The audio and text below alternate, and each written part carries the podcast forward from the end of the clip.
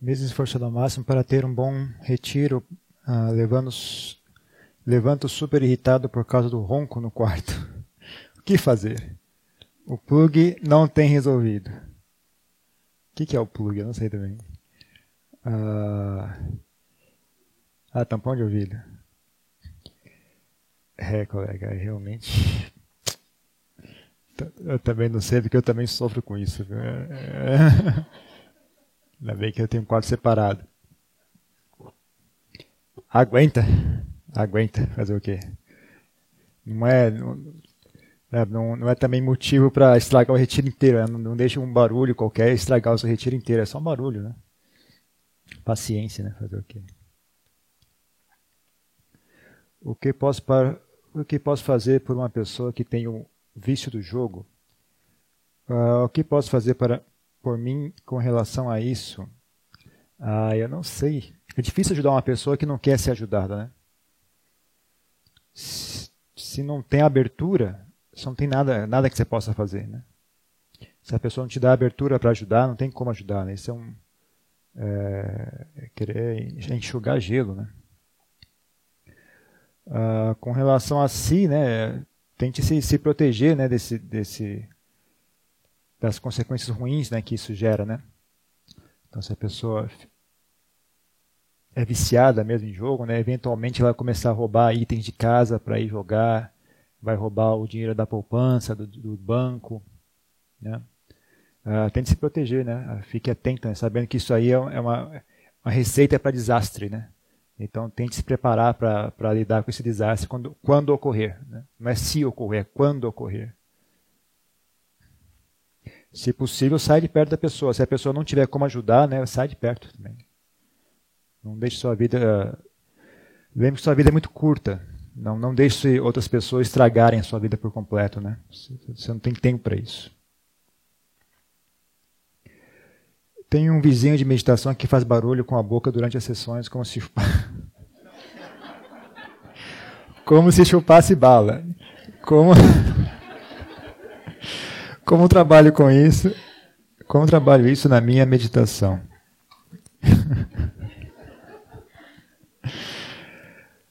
let go, let go, deixe estar, né? não, não esquente a cabeça. O que eu fiz aqui? Tá um barulho tão alto agora. Estraguei aqui, não? Uh, não esquente a cabeça, gente. É, é barulho. Ele só ele, lembra aquela história do Adiantiana. Ele, não é o barulho que está vindo te irritar, você que está indo lá fora a achar problema no barulho. Barulho é barulho. Barulho é só ar vibrando. Uh, ele só vira, na verdade, barulho, barulho é só som. Ele só vira barulho quando chega no seu, na sua cabeça. Né? Então, por exemplo, o barulho de uma música, uh, enquanto não chega na sua cabeça, você que transforma aquilo em música, né? Na verdade, o que está fora de si é apenas um som, é apenas uma vibração no ar. Então, um, quando chega na sua cabeça, né, que, é, que é aí que só, você começa a achar, dar opiniões sobre o que você está ouvindo, né? Isso aqui é bom, isso é ruim, isso está correto, isso não está correto. E aí aquilo vira ou barulho, ou vira música, ou vira um som agradável. Então, por exemplo, duas pessoas ouvindo a mesma música, uma pessoa está ouvindo música, outra pessoa está ouvindo barulho, porque ela não gosta daquele tipo de música. Né? Então, a culpa não é do seu vizinho, a culpa é sua de estar tá, tá criando problema com, com barulho de nada. Né?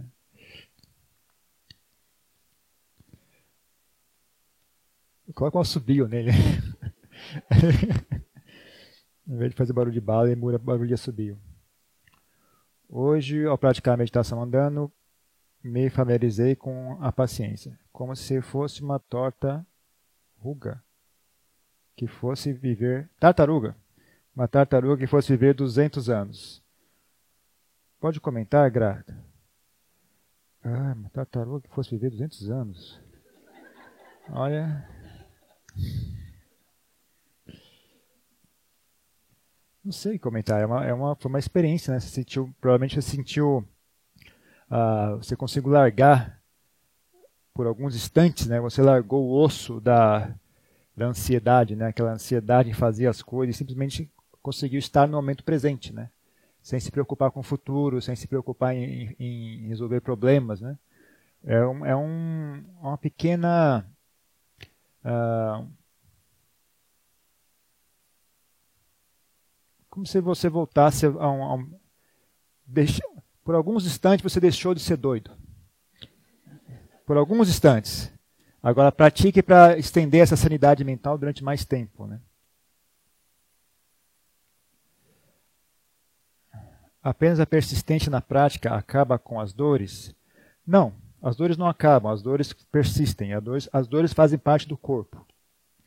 O que pode acabar é o seu medo da dor e, eventualmente, simplesmente uh, não importa mais. Chega uma, chega uma época que não importa. Dor é apenas uma sensação. Você perde o medo dela, você perde o encanto. Também tem a ver com perder encanto por sensações agradáveis. Né? Se você perde o encanto por sensações agradáveis, você também perde o medo pelas sensações desagradáveis. Né? Então, isso é algo que vai se conquistando aos poucos. Né? Isso também só se conquista mesmo quando você ganha algo mais aqui dentro. Né?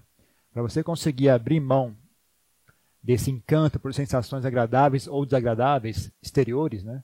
Você tem que ter algo, melhor aqui dentro, né? Então você quando uh, deixa de ser importante, basicamente, né? Aquilo deixa de ser importante, né? Quando você tem uma, uma, uma, boa fundação aqui, né? Você sabe que tem algo de bom aqui, você consegue fazer contato com aquilo, né? Uh, a sensação boa ou ruim do lado de fora, exterior, né? É, é pertinente ao corpo, ela perde relevância. Né? Ela nunca, nunca some e desaparece, né? Mas ela deixa de ser importante, né? Então você senta, estou sentindo dor, bom, e daí? Tudo bem. Grande coisa, né? não, não é novidade nenhuma. Né? Então é isso que acontece, não é que a, a dor desaparece, é você que para de, de, de se incomodar com a dor. Né? O corpo é doloroso. Isso é uma, essa é uma, uma realidade dele. Ele é doloroso, ele sempre vai ser doloroso. Ele sempre foi doloroso. Né? À toa que os nenês ah, nascem e começam a chorar imediatamente. Né? A sensação é dolorosa. Ah,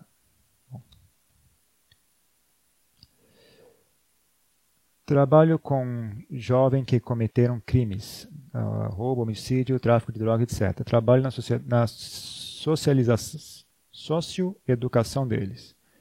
O que posso fazer para contribuir para um despertar de uma mudança de atitude deles? há algo que eu posso fazer, você pode aprender sobre si mesmo, aprender como é que funciona o desejo. Né? A maioria desses crimes são cometidos por desejo. Eles querem algo. Né? Aprender como é que funciona essa dinâmica de desejo. Aprende em você mesmo. Né? Aprende em você mesmo. Como é que funciona o desejo, como é que o desejo surge, como é que o desejo escraviza a mente né, e aprenda a desfazer, né? Como é que faz para soltar os desejos? Como é que faz? Como é que faz para uh, ah, guiar a sua mente a desejar coisas melhores, né? Faça em você mesmo antes, aprenda a fazer e aí depois ensine para eles. Né? Uh, na medida que eles estiverem dispostos a ouvir, né? De novo, não tem como tirar, tirar leite de pedra também, né? Se a pessoa não quer ouvir, não tem como ajudar mesmo. Mas você pode aprender e você pode estar disponível né, para essas pessoas, né? E aí elas têm que dar um passo à frente e, fazer o uso do que você está oferecendo. Né?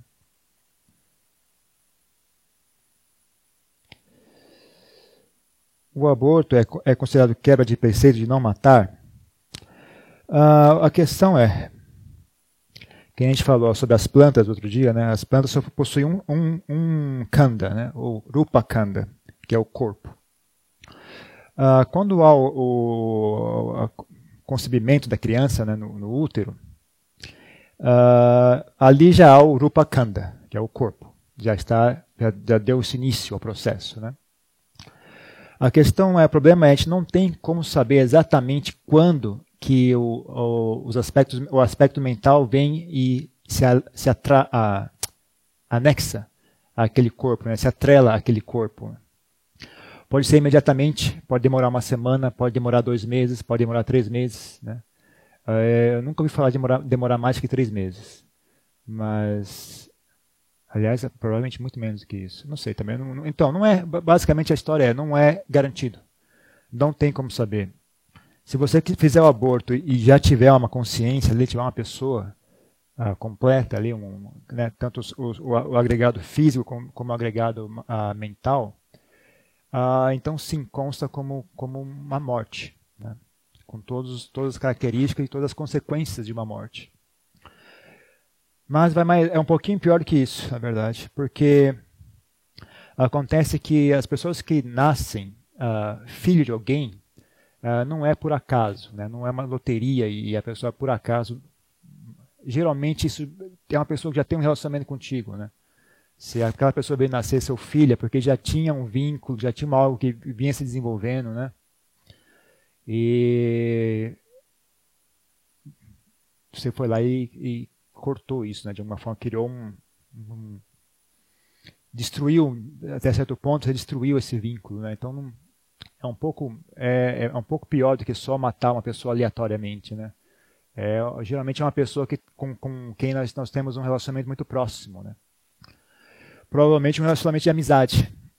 Geralmente a, a gente nasce com quem a gente tem, sente afinidade, né? Sente um, uma, um relacionamento de amizade, bem querer entre ambos, né?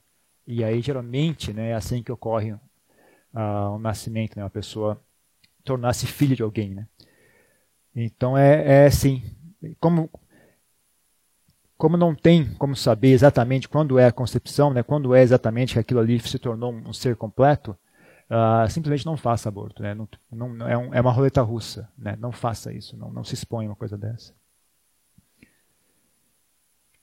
O que é o ego?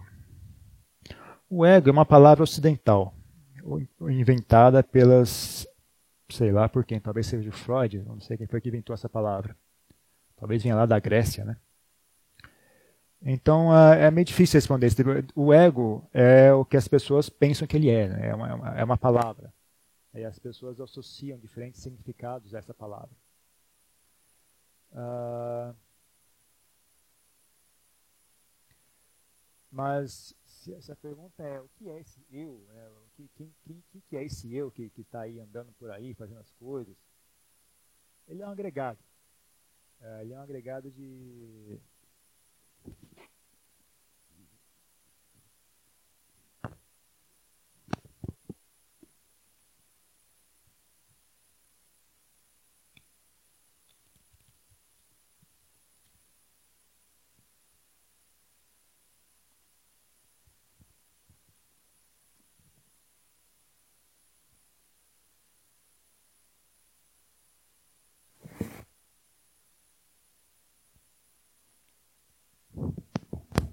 Então, então, ah, então esse eu ele é um agregado, ele é um, é um conjunto de vários sistemas funcionando junto, né? É, comparado com o automóvel, né? tem várias peças, vários sistemas ali, sistema de injeção, sistema de freio, sistema disso, sistema daquilo, sistema de refrigeração, sistema de combustão, né? tem vários sistemas, quando você junta tudo aquilo, ele funciona de maneira hermética, né, de, de maneira coordenada. E, e aí dá, para quem olha né, de fora e quem já tem uma, uma visão distorcida, dá a impressão de unidade. É um ser único, é uma coisa hermética e unida. Né? Mas quando você abre, você vê, ah, não, na verdade é um, são compostos. Né? E você vai tirando os componentes, vai tirando, vai tirando, vai tirando. No final não, não sobra nada, não tem nada ali que seja a raiz, né, o cerne do, do automóvel. Eles são, são peças igualmente igualmente úteis ou né, igualmente importantes ali dentro. Né?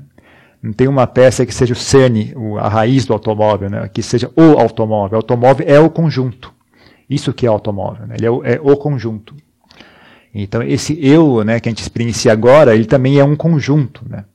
Se você começar a separar as partes dele, né, você também não vai ter uma parte ali que é, que é o eu, o verdadeiro eu. Né? Todas elas são, são componentes. Né? Mas uh, tudo isso é permeado né, pela, pela, por algo que uh, em, em Pali de Tita, né, no, no Ocidente se traduz como mente, mas muita, mente já, muita gente já uh, diz que essa não é uma, uma boa tradição, né, tradução. Então, basicamente, o, o que há por trás de tudo isso né, é um mistério. É algo que a gente tem que alcançar a iluminação e descobrir. O que é que está o que é que tá, o que é o pano de fundo de todo esse esse teatro que é esse eu? Na verdade, o Buda ele não explicava, né? as pessoas perguntavam, ele não dizia, né? Ele, mas ele uh, dizia que isso é uma coisa para ser para ser experienciada, né? não é uma coisa que se explica, né? A gente falou outro dia, né? não, não tem como eu entender aquilo que não é eu, porque o eu é justamente uma máquina de não enxergar o, o que não é eu, né? Não enxergar essa verdade, ele está ali para impedir que essa verdade seja vista, né? Então ele jamais vai, é, vai enxergar essa verdade. Essa, então não, não, você pode dizer que é, eu jamais alcançarei a iluminação. Porque quem alcança a iluminação não é o eu, não é o mudito que vai alcançar a iluminação, é impossível isso. Né? É, a iluminação é uma realização que não, não, é alcançada por essa uh, por esses uh, sankaras, né? É uma é algo que ocorre num nível muito mais profundo ali, muito mais da, da raiz, né? Do, de, onde onde essas coisas todas não uh, perdem, né? Perdem seu como diria elas só existem ah, quando vistas sob certo ponto de referência. Né? Se você tira o ponto de referência, ah, não é que elas deixam de existir, ou, ou elas simplesmente voltam à sua natureza. Né? É eu também, bom, eu também não vou filosofar muito isso, porque eu também não sou iluminado, mas enxergo, enxergo dessa forma. O que é isso no seu pé? Sabia. Eu sabia que alguém ia perguntar. Eu fiquei surpreso que demorou tanto, né? Eu achei que ia ser no primeiro dia. Nossa, demorou três dias, legal. Que você, vocês nem estão preocupados comigo, né? Só três dias depois que alguém fosse se preocupar e perguntar. Muito obrigado. O que você estuda no monastério? Como é o dia a dia? O que fazer com a mente pacificada? Você fica com a mente pacificada o dia inteiro? Todo dia? Só quando alguém me pergunta sobre meu pé, aí eu perco a paciência. Quando é que esse meu pé? São dois curativos. Eu mandei arrancar as duas unhas do meu pé. Porque elas estavam dando muito problema. Aí você pode falar, oh, mas Mudito, você é um monge, você não tem paciência. Eu esperei 10 anos. Fiquei 10 anos com a me dando problema eu finalmente mandei arrancar. Ah, como o que você estuda no monastério, como é o dia a dia? Eu não estudo muito, eu particularmente não estudo muito. Já estudei bastante as escrituras budistas tal. Mas hoje, em dia já meio que parei, viu? Eu, eu fico mais meditando mesmo, meditando. Ajudo com a limpeza do monastério, ajudo com o trabalho lá que tiver alguma coisa para fazer, manutenção, eu também ajudo. Mas fora isso, eu passo o dia medita praticando, meditando, às vezes faço um pouco de trabalho de tradução também, né? Tenho um computador, eu traduzo algum texto. Eu vou fazendo isso, né? Não tem é uma rotina bem simples, né? É um dia a dia bem simples. Não consigo conversar muito. Então, quando eu estou no monastério, em geral, fico em silêncio, né? É raro conversar. Uh, o que fazer com a mente pacificada? Uh, primeiro, uh, fique hábil. Né? Se você já conseguiu fazer a mente se pacificar uma vez, fique hábil em, em alcançar novamente esse estado mental. Né? Fique hábil. Seja, fique hábil significa o quê? consiga mais fácil e consiga mais rápido. Né? Então treine a si mesmo, ficar mais fácil ainda para conseguir. Né? Agora nós estamos no retiro, tudo em silêncio, tudo, tudo, tudo organizado, eu consegui. Agora tente conseguir isso, por exemplo, andando em meditação, ou, ou sabe, consiga mais rápido também, sente meditação e já consiga, já começa a, a treinar a fazer isso mais rapidamente. E além disso, uh, treine em suster isso durante um tempo maior, né? que seja uma, um fluxo contínuo da mente pacífica. Né? E... Mas só cuidado, também eu não sei o que exatamente você está chamando da mente pacífica, né? que tem vários níveis. Né? Tem vários níveis. Na verdade, essa paz, essa paz deveria se aprofundar bastante. Né? Você está falando mente pacífica, ah, estou aqui, eu estou à vontade, está tudo bem, estou tranquilo. Não é bem isso. Na verdade, a mente pacífica que eu me refiro é a mente imóvel perfeitamente imóvel, silenciosa e imóvel, pacífica, né? Ah, se você não conseguiu chegar nisso, então você, na verdade você tem que aprofundar ainda mais. Você tem que conseguir aprofundar. Se a mente está pacífica, vai ficar ainda mais fácil. Né? Está pacífica no nível superficial, assim, no nível mundano, tal. Tá, estou me sentindo bem, estou em paz, tal. Ah, vai ficar ainda mais fácil focar ela na respiração, né? Então, a mente, se a mente pacificou, até certo nível, então foque ela de novo na respiração, continue focando até a mente começar a se transformar, né? Você conseguir manter um, um, contato contínuo com a respiração, né? Sem quebra. Ah, e vai fazendo isso, vai mantém ali até até a mente começar a se transformar. Até vai, ela vai se transformar de várias de forma imprevisível, dizer como ela vai se transformar. Ah, em vias gerais, ela vai começar a bom, provavelmente o corpo antes vai começar a se, a se ficar esquisito. Ele vai começar a sentir leveza, vai começar a sentir calor, frio.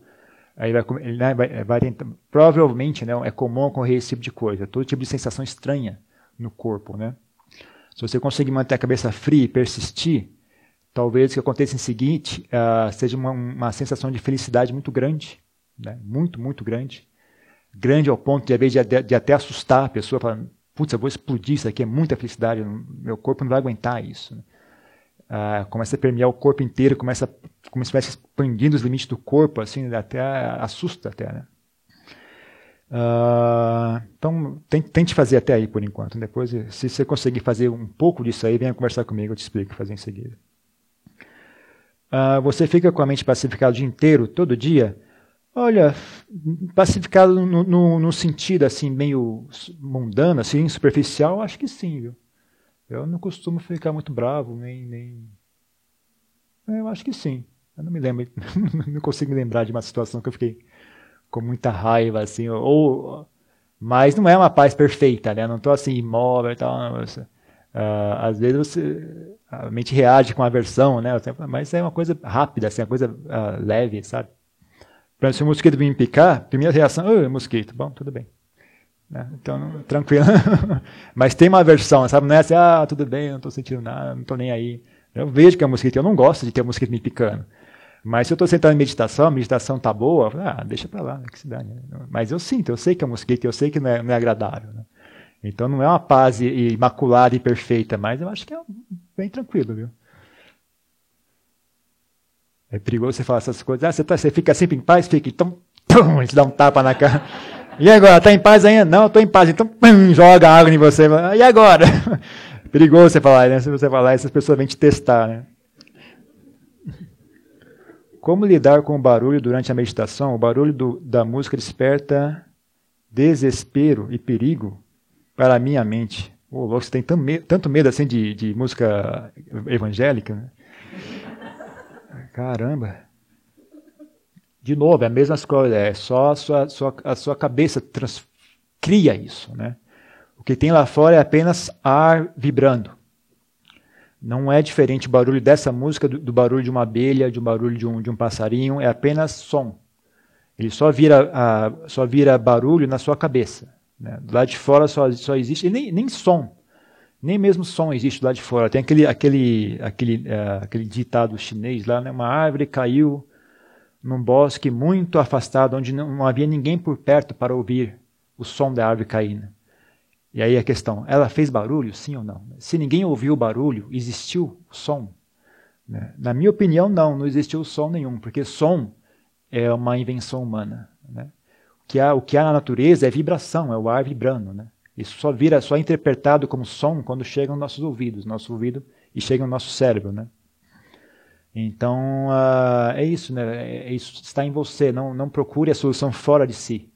Não procure a solução, tipo, fechar os ouvidos ou, ou ir lá brigar com eles. É, olhe para si mesmo, você está criando esse problema. Né? Então a, a solução está dentro de você. É só você procurar. Ter um pouco de inteligência e de, de criatividade para lidar consigo mesmo, né? E desfazer esse nó que você mesmo fez. A gente vem para um lugar, procura, faz um esforço para ficar num lugar mais tranquilo, mais afastado, para evitar a sobrecarga, né? porque a gente tem, também tem um limite de quanto peso a gente consegue uh, carregar. Mas é, não é questão de, de, de, de, meditar dentro de uma célula, dentro de uma, um, sei lá, de um cubo de cimento fechado, sabe, que não tenha som nenhum. Ainda assim não resolve. Mesmo lá dentro você vai ouvir o zumbido do seu próprio ouvido e vai começar a reclamar também. Então é, não adianta. É, a gente re, procura reduzir, procura fazer um, ir para um ambiente mais agradável, mais né, com sons que não desperte tanta irritação, mas no final das contas o trabalho continua lá, gente. Se todos nós possuímos um ego há tanto tempo na história, ele possui a sua importância? Uh, sim, é o que você usa para viver, né? é o que você usa para existir, para funcionar, mesmo para praticar uh, meditação, você usa o seu ego também.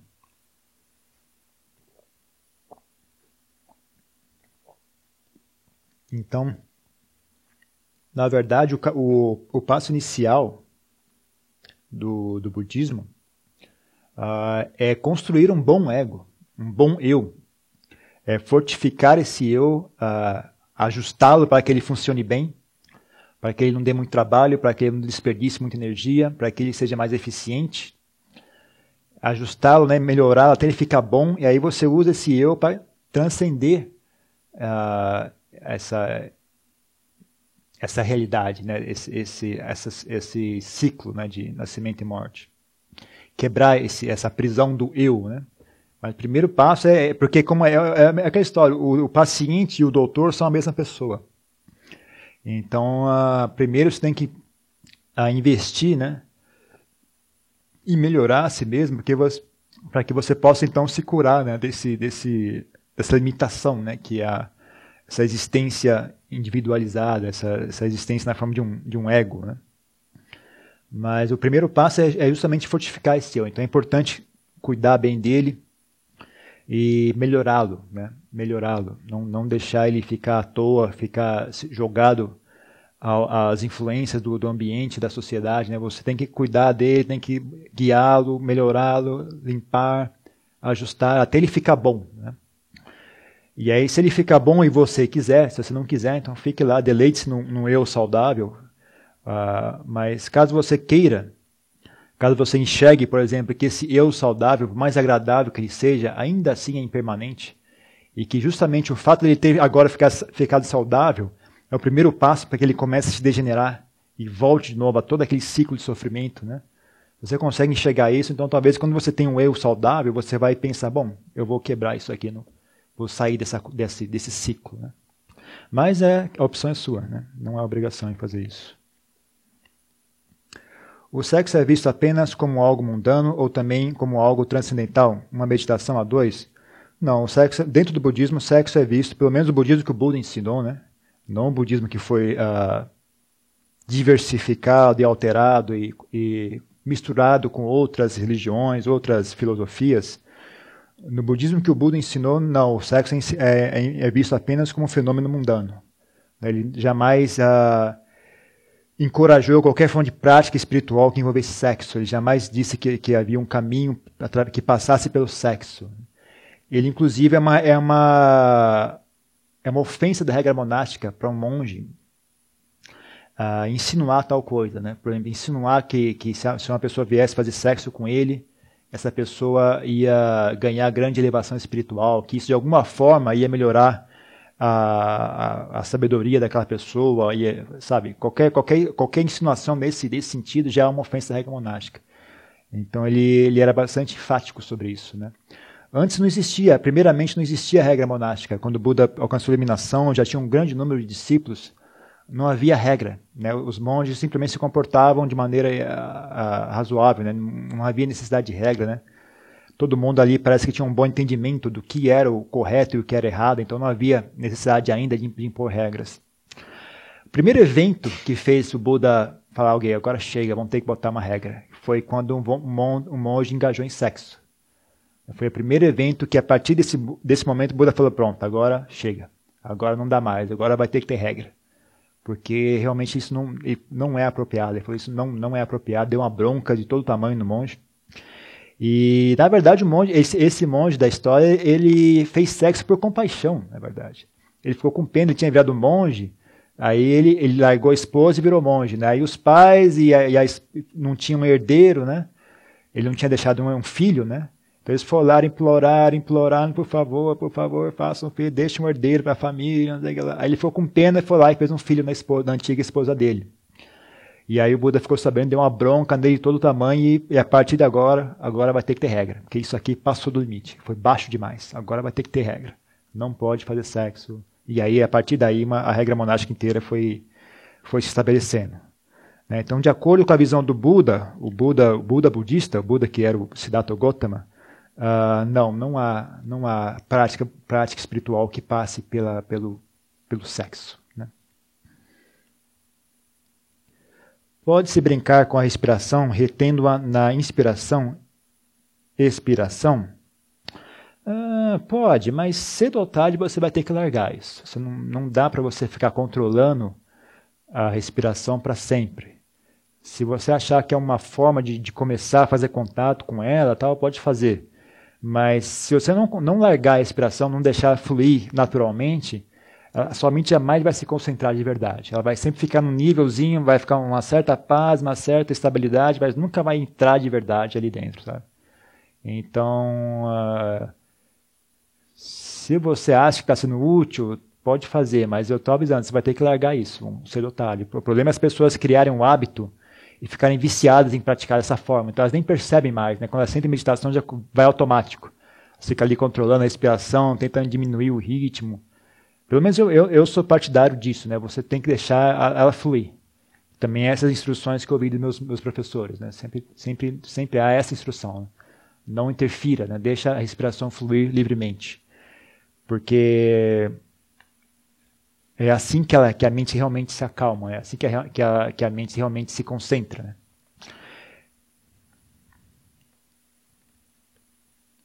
Estou experiência. Essa experiência para mim parece um filme de ficção. Lá fora, o mundo é de guerra, de guerra para se conquistar um espaço.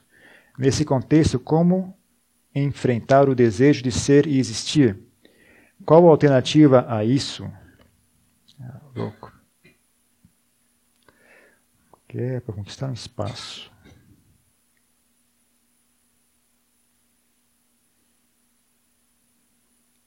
Poxa, não sei.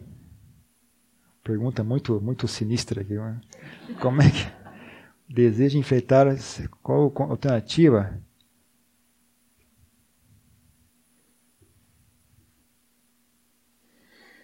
Olha, não sei o que dizer, viu? Uh,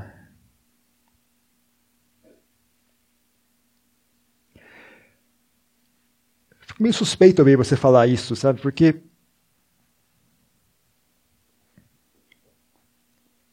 será mesmo que você já não quer mais buscar ser ou existir, ou, você apenas está satisfeito com o ser e existir que a sociedade oferece, né? Esse negócio de ser e existir é muito mais profundo do que você imagina, não é, não é tão simples assim. Né? Uh, fique atento a isso, vê se, o que você está sentindo aversão é o ser e existir que a sociedade, as opções que a sociedade oferece, mas você tem uma fantasia, né, um desejo de ser e existir de uma forma mais saudável. Então, tudo bem, não, não, é, é ruim pensar assim, mas, mas é só uma questão de, de a forma quando eu posto a pergunta aqui, né? Uh, não é bem, não é tão duvido, né, que você tá, você, você tem um, um insight tão profundo assim, né, de, de realmente querer transcender todo ser e existir. É... Então as alternativas a esse ser existir que a sociedade oferece, é você tem que procurar por, por si mesmo, né, procurar um modo de existência, né, um modo de vida que não que não seja tão agressivo, que não seja tão danoso, né, como é o modo de existência das pessoas normais. Mas é isso ainda está no contexto mundano, né? Ainda está no contexto mundano. Agora, você poderia mudar o, seu, o seu, modo, né? em vez de mudar de, de, de, de cidade, mudar de, de, situação, você poderia experimentar um pouco antes e mudar o seu modo de, se relacionar com tudo isso, né? o seu modo de interagir com o mundo ao seu redor. Né? Ah, mudando de valores, não reavaliando seus valores, reavaliando as suas atitudes é, treinando novas atitudes, né? mudando o seu modo de enxergar o mundo. Né? Ah, melhorando a si mesmo, né? melhorando a si mesmo. Às vezes, talvez você já resolva o, o problema. Né? Se você simplesmente melhorar a si mesmo, souber lidar com, com a situação de uma maneira mais sábia, você já se sinta satisfeita. Mas se nem isso resolver, né, então você tem que buscar um estilo de vida alternativo. Né? Agora, com a, com a transcender o ser e existir, é a realização de nirvana. Né? É uma coisa bem mais, bem mais profunda do que isso. Né? Então, se você realmente está tá saturado de ser e existir, então pratique em direção a nirvana, pratique em direção a alcançar a iluminação. Por que a coluna tem que ficar ereta? Para que, que ela sustenha o seu corpo, para que ela faça o trabalho de, de manter o corpo, não, de pé. Ah, senão, se você não botar a coluna ereta, você tem que usar os músculos para ficar puxando, e isso começa a doer. Né? Começa a doer, eles cansam. Né? Ah, se você conseguir sentar com a coluna ereta, você não precisa fazer esforço. Né? Você consegue sentar dessa forma aqui por horas, né? Ah, sem fazer muito esforço. E além disso, ela também faz com que o peito fique aberto, aí você consegue respirar mais livremente. Você consegue respirar mais livremente, a respiração fica agradável. E isso afeta o seu, seu estado mental. Isso também faz com que fique mais fácil focar a atenção na respiração. Né? Porque é uma, é, se ela é agradável, é mais fácil, a, a, mente agarra aquilo mais facilmente. Né? Ela não rejeita a respiração, se a respiração é agradável. E, e isso, acho principalmente a respiração afeta muito o seu estado, seu estado mental, seu estado emocional e muitas coisas, né? É uma coisa, é uma, veja por si mesmo, veja por si mesmo. Tem afeta de várias formas. Né? Isso afeta de várias formas.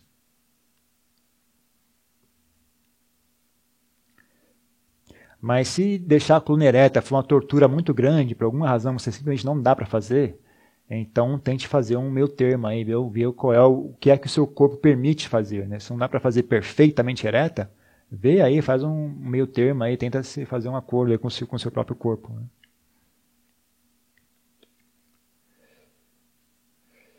O senhor está melhor. passou a dor de cabeça? Sim, passou, obrigado.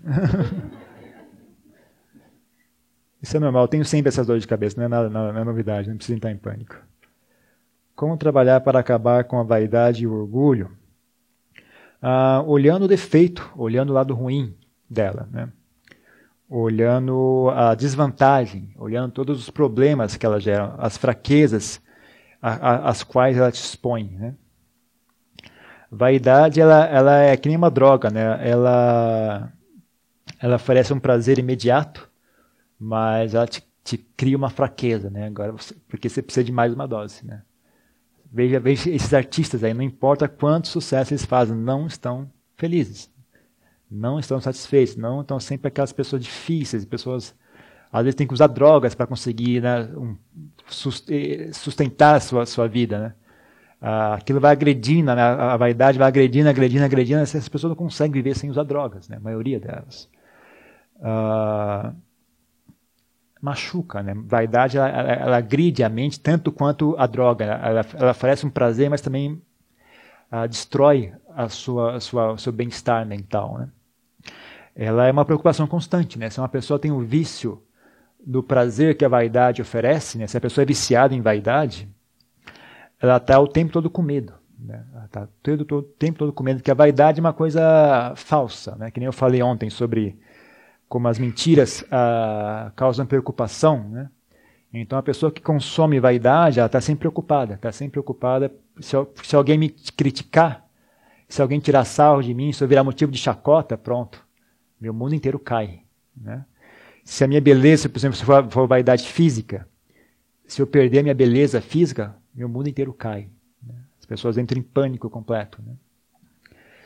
Uh, então, olhe, olhe sobre esse ponto de vista, né? como a vaidade deixa você uma pessoa fraca, deixa uma pessoa incapaz de ser feliz de verdade, sempre procurando mais, sempre insatisfeita, sempre com medo, sempre preocupada. Quantas horas, você, quantos, quantas, eu vou dizer horas, quantas horas as mulheres aqui passam de manhã antes de sair de casa, se preparando? Né? O que, que é isso? A expressão do que isso? Né? A expressão do que? Né? De preocupação, não é? Todo aquele trabalho, todo aquele monte de, de, de ah, como é que chama aquele negócio? Cosméticos, né? Aquela, aquela estante cheia de cosméticos. Eu olho aqui, eu vejo preocupação, eu vejo medo naquilo, naquele monte de cosmético. Né? Eu olho para aquilo para mim é uma expressão clara de medo. Né? Ah, pense nisso, né? Às vezes a gente está tá tão, tão acostumado a esse processo, a gente nem para para pensar. Né?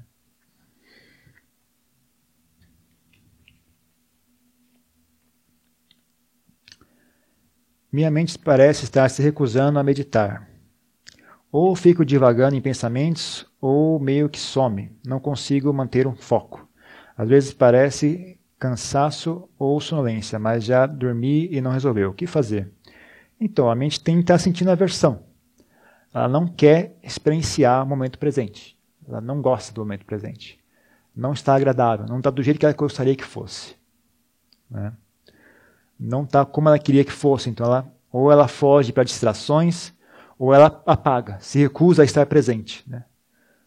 Então ela foge para ideias e pensamentos, ou ela apaga e cai no sono, porque eu não quero experienciar isso aqui, não está não tá, do jeito que eu queria que fosse. Então, você, se você não, não consegue achar um outro recurso, uh, tenta olhar sobre esse ponto. Né? Olhe para sua mente com curiosidade. Aonde exatamente que você está reclamando? Qual, o, que, o que você não gosta? Né? Do que? Dessa experiência que está aqui, o que é que você não gosta? Né? A, a, sensação do corpo é desagradável? A sensação do, emocional é desagradável? O que é que você não está gostando? Né? Uh, pergunte para si mesmo isso, olhe com atenção, né? E aí aprenda a tolerar aquilo. Né? Que nem eu falei, se é o corpo, fala, isso é o meu corpo, eu tenho que ser capaz de tolerar isso aqui. Essa é a minha existência. Né? Não é possível ter um corpo e não ser capaz de aguentar a sensação desse próprio corpo. Né? Isso é ridículo. Eu tenho que conseguir aguentar isso. Então você usa a sua paciência, usa a sua perseverança, uh, né? aprenda a relaxar a raiva, né? a aversão, né? aprenda a relaxar a aversão. Uh, sinta, né? Sinta dentro do coração, sinta a mente, né? Sinta, aprenda a relaxar lá dentro, é bem fundo aqui dentro, né? Procure relaxar lá dentro mesmo, lá profundamente, relaxa, deixa, né? Solte, né? É que nem uma cãibra, você já viu cãibra muscular, não? A cãibra o músculo contrai e não quer largar, né? Você, você não, a sensação de esticar é mais dolorosa do que a sensação de estar contraída, né? Mas se você tem um pouco de inteligência, você sabe que se eu esticar, aí aquilo passa, né? Então, a, a, reação inicial, uma pessoa que não tem muita maturidade, é: bom, eu não vou nem mexer nisso aqui, né? Se eu esticar, dói ainda mais. Mas você tem inteligência e fala: bom, peraí, eita, passou. Né? Então, a sensação também é a mesma. Quando você começa a relaxar, tem uma sensação ainda mais agradável. Mas é que você não insiste, tem aí, ele relaxa, assim, ah, que alívio. Aí você repete isso, treina a si mesmo a fazer isso, treina a ficar hábil em fazer isso.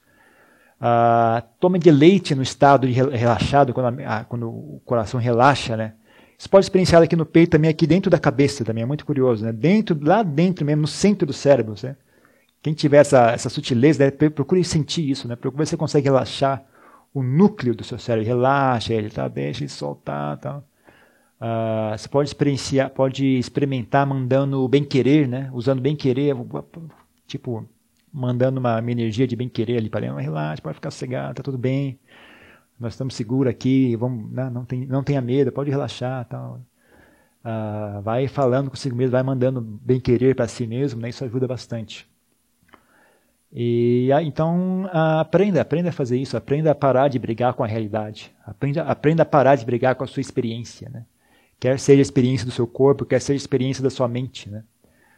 quer seja uma experiência emocional, né? Aprenda a parar de brigar com aquilo, aprende a conviver com o que está ali, né? Uh, porque a mente escapa para essa, essas distrações, ela escapa para o sono, porque não quer experienciar aquilo. É um mecanismo de, de fuga. Né? Então, procure pegar, né? olhe com mais atenção, procure achar o ponto em que a mente está tá escapando. Escapando do quê? Né? Olhe, olhe lá, o que, que é que está querendo? O que, que você não gosta? Me fala o que, que é, vamos ver. É isso aqui? Então, peraí, vamos olhar para isso aqui, vamos aprender a ficar juntos aqui, somos nós mesmos, vamos conversar tal. Não, usa um pouco a sua, a sua inteligência, usa um pouco a sua criatividade e aprenda a conviver consigo mesmo. Né? Aprenda, pelo menos a tolerar a sua existência. Né? Depois que você conseguir tolerar a sua existência, a gente começa a trabalhar em melhorar essa existência. Mas o primeiro passo é tem que conseguir tolerar a sua própria existência. Tolerar a sensação de ser eu. Né? Uh, é possível melhorar essa sensação de ser eu mudando o seu modo de vida, que nem eu falei ontem, e durante o retiro eu falar várias outras atitudes mentais que melhoram a sensação de eu, né? que não deixa tão ruim como é agora, a ponto de que quando você sente meditação está muito mais fácil. Né? É, realmente é, uma, é meio que uh, cruel você fazer as pessoas resolver tudo na hora de sentar em meditação. Na verdade, isso é um trabalho que vem, que, vem que ver de antes. Né? E, e, você colheria os frutos na hora de sentar em meditação. Mas não é isso que as pessoas não, não, não pensam assim. Né? As pessoas querem fazer curso de meditação, querem vir para o retiro de meditação, mas no dia a dia ninguém quer praticar, ninguém quer fazer nada. Só querem, a gente tem essa mentalidade de, de, de produto, né? A gente vai lá e compra um curso de meditação, compra um retiro, durante o retiro estou praticando, quando acabar o retiro, acabou. Mas, na verdade, isso é realmente é. Eu fico com pena de vocês, porque isso realmente é duro, é difícil de fazer. Você conseguir fazer a mente pacificar só na hora de sentar em meditação sem criar as condições antes, sem trabalhar para a mente para que ela se torne uma coisa saudável e agradável, sabe? Que você sente consigo mesmo e fala, ok, bem-vindos, agora finalmente vamos poder meditar, ai, que alegria, né? Ah, é realmente difícil, viu? Eu fico com pena de vocês, de, de, que vocês que chegam só aqui na hora de sentar em meditação, que vocês vão querer fazer esse trabalho, né? Então não é fácil. Mas já que vocês estão aí, já pagaram, então aproveite. vocês não tem para onde ir mesmo, não tem televisão, não tem nada. Fica aí, ué. o que é sexualidade ilegal para pessoas que não estão em um relacionamento?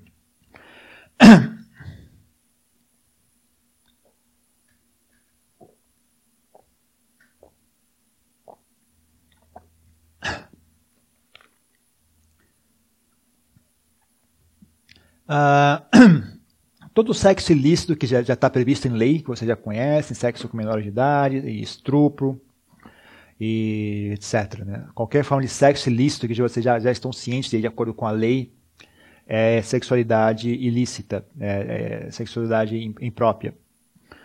Mas além disso, que não está previsto em lei, mas que também, segundo o Buda, não é correto, é você seduzir, ou mesmo que não tenha essa iniciativa sua, ainda assim ele diz que é, você não tem responsabilidade sobre isso. Né? Se você é uma pessoa que está casada, e você lá vai se envolve com aquela pessoa, você também está quebrando seu preceito. Aquela pessoa está quebrando o preceito dela e você também está quebrando o seu.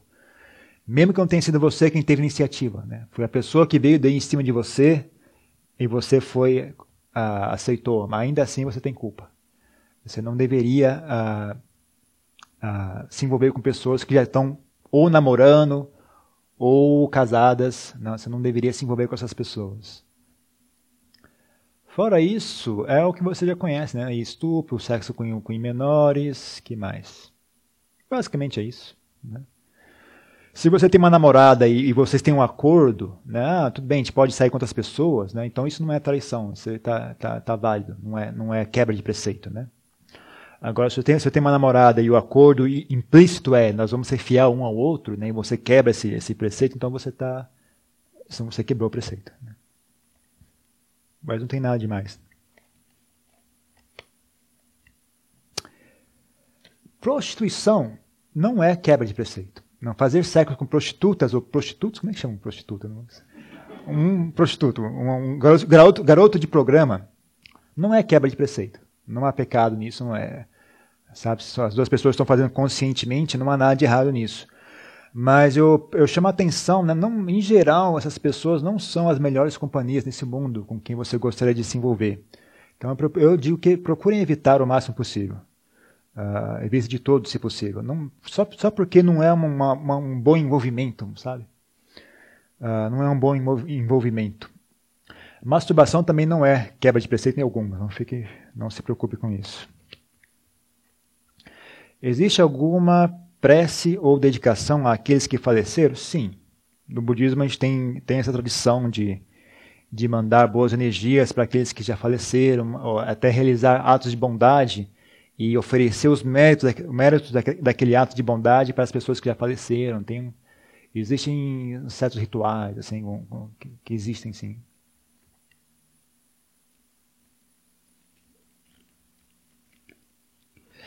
Quero amar, mas tenho muito mas tenho medo, como posso transformar o medo em coragem? Ah, olha, um pouco de cada coisa.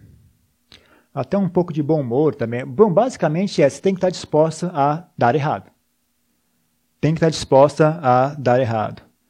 Uh, as pessoas, pra, para terem essa, essa coragem de dar errado, as pessoas precisam ter bem querer para consigo mesmo. Né? As pessoas não podem, se as pessoas têm essa essa raiva para consigo mesmo, quando algo dá errado, elas se, se machucam muito, né? elas se agridem, né?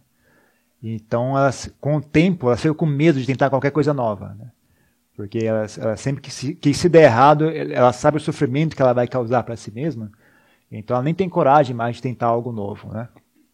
Então, o primeiro passo para ter coragem é uh, não se agredir tanto quando as coisas darem errado, sabe? Ter um pouco de, de bom humor, um pouco de, de, paciência, né? Um pouco de ah, uma atitude assim mais de, de, estu, de estudante, sabe? Deu errado, ok, deu errado, mas aprendi uma coisa nova. Mas agora eu sei que isso aqui deu errado. Legal, tudo bem. Normal. Né? E, e também, uh, às vezes você muda um pouco de atitude, né? você uh, dá mais espaço para a possibilidade de que as coisas vão dar errada. Né? Não, não assuma que tudo vai dar certo. Né? Dar errado também é normal. Né? Uh, quando, eu era, quando eu era leigo, eu também experimentei com isso. Eu fiz só curiosidade, né? Eu percebi isso, né? Quando, sabe, quando eu ia trabalhar, eu também, eu também eu tirei sarro outro dia, mas eu também era um daqueles que para, para, ia passar no farol vermelho e fechava, e, maldita também, né? Só porque eu ia passar esse cachorro foi fechar o farol.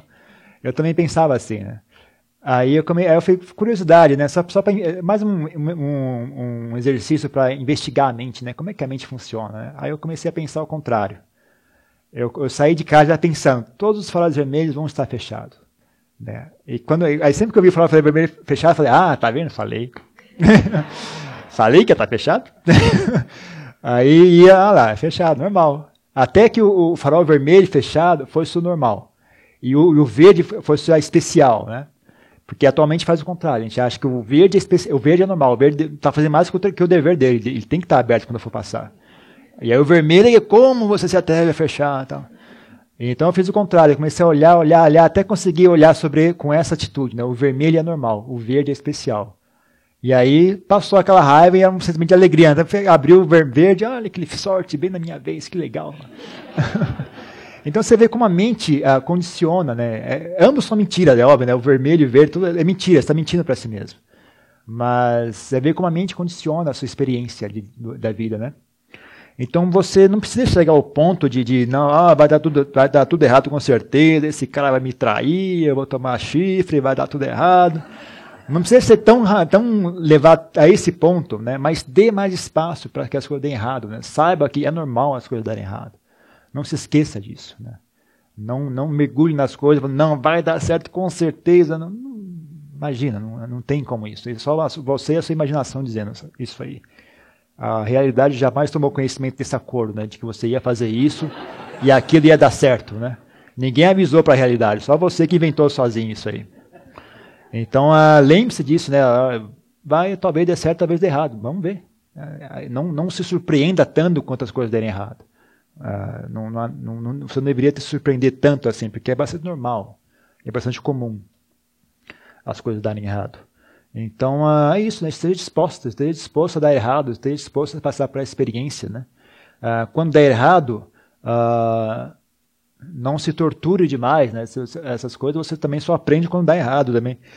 Outra coisa que eu fazia que eu também percebi é isso, né? A gente uh, na hora de tomar uma decisão, né? Tem duas opções. Aí você não sabe qual é a correta, né?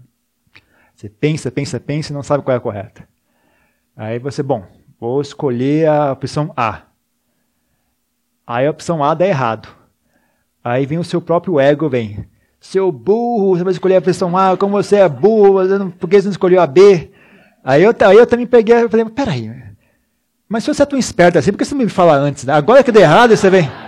Agora que deu errado, você vem me falar que eu sou burro? Cadê essa inteligência toda? Na hora de tomar a decisão, onde é que você estava?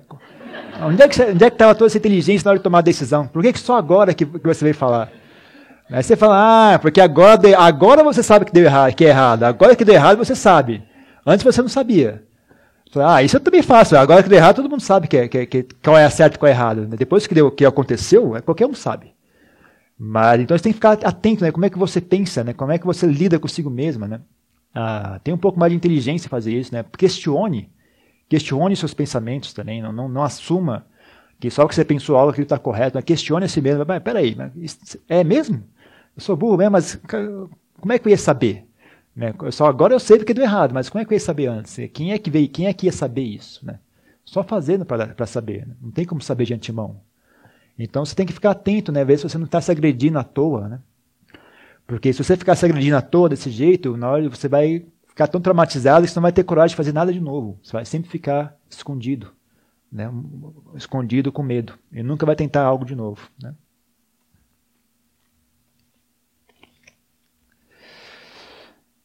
Qual, como é e qual o significado das prostrações na sua linhagem? Ah, é, nós, especificamente, da, os discípulos do Ajahn ele ensinava isso. Ele ensinava a sempre se prostrar quando você entrar num local onde há uma imagem do Buda, primeira coisa, se prostra. E antes de sair, se prostra. Ah, isso é um treinamento dos monges. Né? Eu, não, eu não acho que vocês são obrigados a fazer igual, mas isso é um treinamento nosso. É um treinamento de atenção, é um treinamento de, de humildade, é um treinamento de gratidão. Né? Ah, Para nós, é, eu, eu, sou monge budista, o que, que, mais eu ia querer fazer a não ser, a não ser prestar homenagem ao Buda? Né? Uma coisa para mim é, é uma alegria. Né? Então não é, não é um não é um dever, não é por medo de, de não, se eu não prostar o Buda vai, vai me castigar. Não, é uma coisa que para mim é uma alegria, né? Eu adoro, eu sou muito fã do Buda, eu tenho muita gratidão por ele.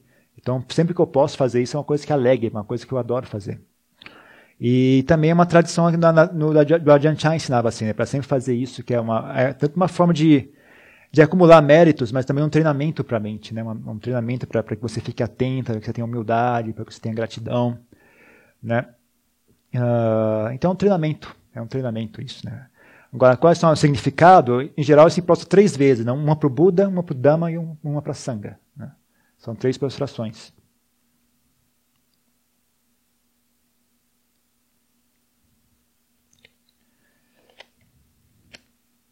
Por favor, fale um pouco sobre a vaidade. Acho que já falamos, não?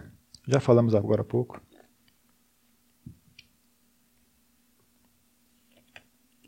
Deus? Interrogações. Eu sei. Aonde? Quem? Quando? Não sei. Deus?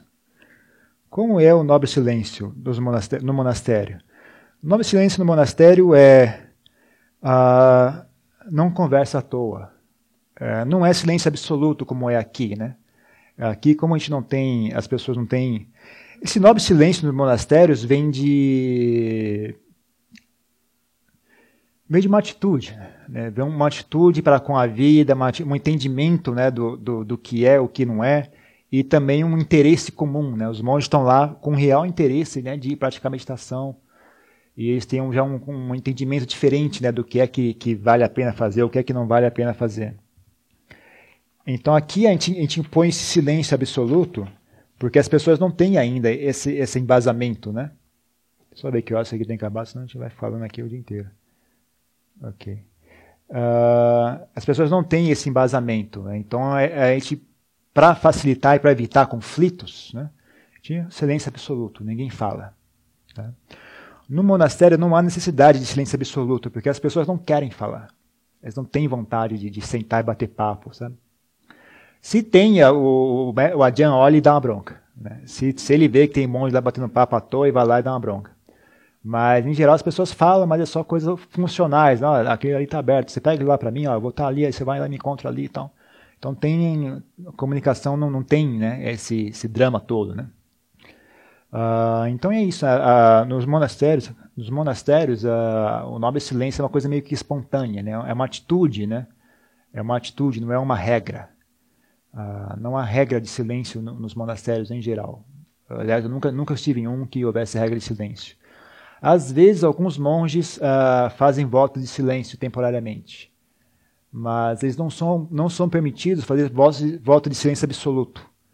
Uh, eles, são, eles têm que, por exemplo, uh, quando tem a recitação do Patimokkha, né, eles têm que ir lá e fazer a recitação, eles têm que, tem algumas coisas, que eles, uma interação lá que eles são obrigados a fazer. Né? E eu mesmo, né? Eu, eu, sempre, eu, às vezes eu já fiz, fiz voto silêncio várias vezes, né, de vários meses. Mas, por exemplo, sempre que meu mestre falava comigo, eu respondia, né? E ele era sacana, ele vinha falar comigo só para só me provocar, né? Ele, ele sabia que eu estava fazendo voto silêncio, ele falou: "Oh, ficou sabendo ontem o Brasil perdeu, estava na época da Copa, né? O Brasil perdeu a Copa, o jogo". Eu falei: Cap, não, cap. Aí eu começava com ele, é, realmente o Brasil não está com nada, o time do Brasil está muito ruim. Tá? Aí eu batia papo com ele sobre, sobre futebol, coisa que eu odeio. Né? Mas eu fazia porque eu sabia que ele estava fazendo isso para mim, para mim, para não deixar ficar muito obcecado, sabe, com, com o silêncio, né?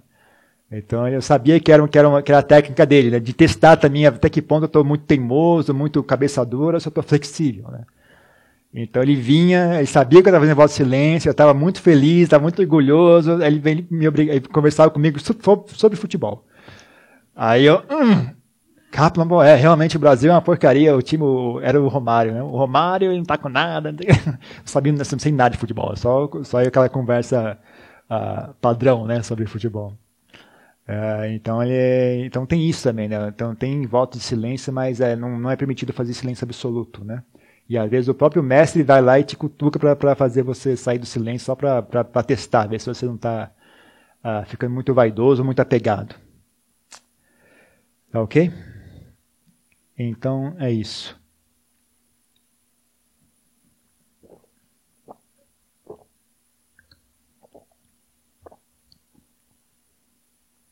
Então vamos logo para meditação andando, agora. Irmão, que só tem só mais alguns minutos de, de, meditação, nem vale a pena sentar. Bom, quem quiser ficar sentado pode ficar sentado, quem quiser meditar andando pode meditar andando. Onde que é o, o, o que o Bernardo Apamado encontra as pessoas? Na capela lá embaixo. Na capela lá embaixo. Aquelas duas pessoas que fizeram perguntas ontem sobre meditação, eu pedi para elas se encontrarem comigo. Uh, se quiserem, eu vou estar ali na, no, no, Por favor, venham me encontrar ali no. no como é que chama aquele negócio? Restaurante, uh, refeitório. Também encontre lá no refeitório, a gente conversa.